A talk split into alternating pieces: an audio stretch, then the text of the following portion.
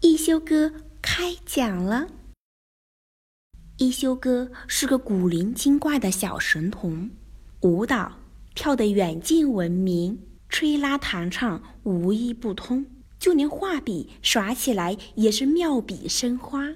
一天，一休哥从葫芦王那里得到一本宝书《艺术故事会》，书里记载了珍贵的艺术作品背后的故事。小朋友们，你们想知道是什么样的故事吗？听。一休哥开讲了，艺术家是怎样炼成的？一休哥讲述艺术家背后的故事。小朋友们，你们知道吗？在通往艺术殿堂的路上，总是荆棘密布、磨难重重。只有具备非凡的勇气和不屈的意志，才能最终到达。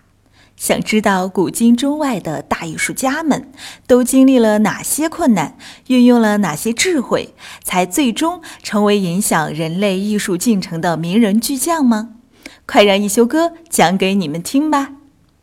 孔雀公主杨丽萍，杨丽萍是当代著名的舞蹈演员，她出生于云南大理的偏远山区，舞蹈也是那个地区的一个组成部分。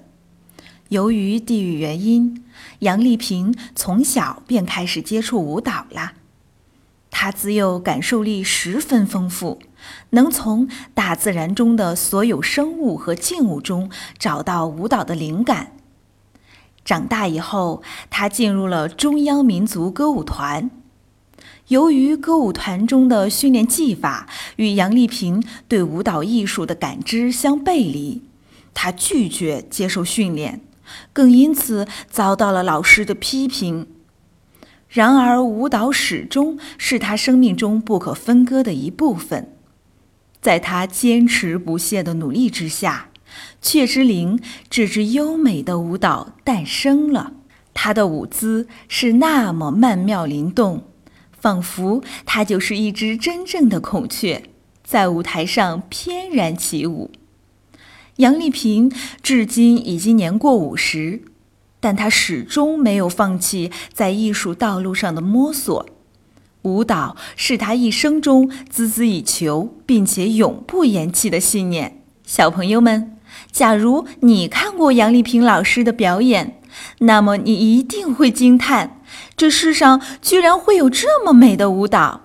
那么，假如你想成为下一个杨丽萍，就不要再犹豫，马上到一休哥艺术学校报名吧。